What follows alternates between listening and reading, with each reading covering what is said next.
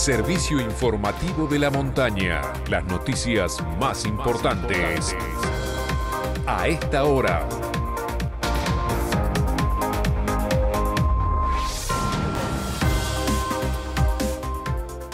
Mediodía en todo el país. Temperatura en San Martín de los Andes 6 grados. Humedad 50%. Cielo parcialmente cubierto.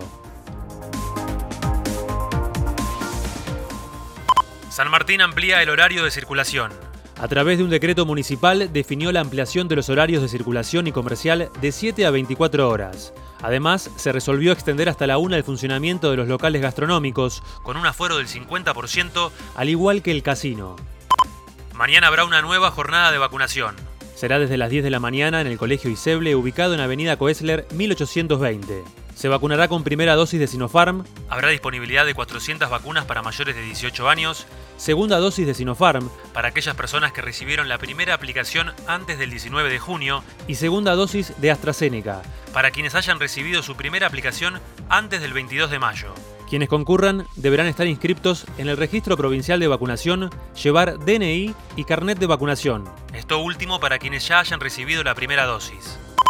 Hoy se acreditarán los beneficios de la tarjeta alimentar. Quienes cuentan con la tarjeta en forma física recibirán el monto total, mientras que aquellas personas que cobran el beneficio a través de la asignación universal por hijo recibirán el pago por las terminaciones de DNI antes del 28 de julio. Plan de regularización de deudas municipales. Los planes efectuados por los contribuyentes podrán realizarse hasta en 12 cuotas iguales, sin intereses de financiación. La vigencia de dicho plan se extenderá hasta el 30 de septiembre y podrá ser aplicado en deudas municipales de cualquier naturaleza, incluso en aquellas que hayan sido objeto de intimación o ejecución judicial. Nacionales. Con 56 votos a favor, 5 en contra y una abstención, el Senado de la Nación aprobó el marco regulatorio de la cadena de producción, industrialización y comercialización de la planta de cannabis, sus semillas y sus productos derivados para uso industrial y medicinal. Además, el Senado aprobó y convirtió en ley, tras un debate de más de cinco horas, el nuevo marco de la producción de biocombustibles que reemplaza el que funciona desde hace 15 años y que propone un corte del 5% para el gasoil y el biodiesel y del 12% entre naftas y bioetanol. El exsecretario de Comercio del Kirchnerismo, Guillermo Moreno, se refirió en duros términos al actual gobierno de Alberto Fernández y criticó el manejo económico. La economía tiene un déficit fiscal que va a terminar este año en cerca del 12%. Cuando fue 14, Alfonsín se tuvo que ir. Esto que está haciendo este gobierno no es economía, es una payasada. Mira, yo pensé que el peor gobierno iba a ser el de Macri. Este es peor que el de Macri.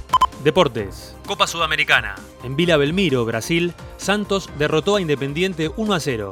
La revancha será el próximo jueves. En tanto, Rosario Central empató 2 a 2 en Venezuela con Deportivo Táchira. Hoy comienza la Liga Profesional de Fútbol. Esta tarde, 19.15 en Santa Fe, Boca enfrentará a Unión con un equipo alternativo. Por su parte, a las 21.15 en Junín, Sarmiento recibirá estudiantes.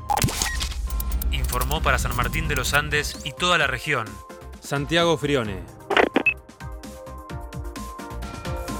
Este fue el servicio informativo de la montaña. Todas las noticias en una sola radio. Seguí informado en FM de la Montaña y en fmdelamontana.com.ar.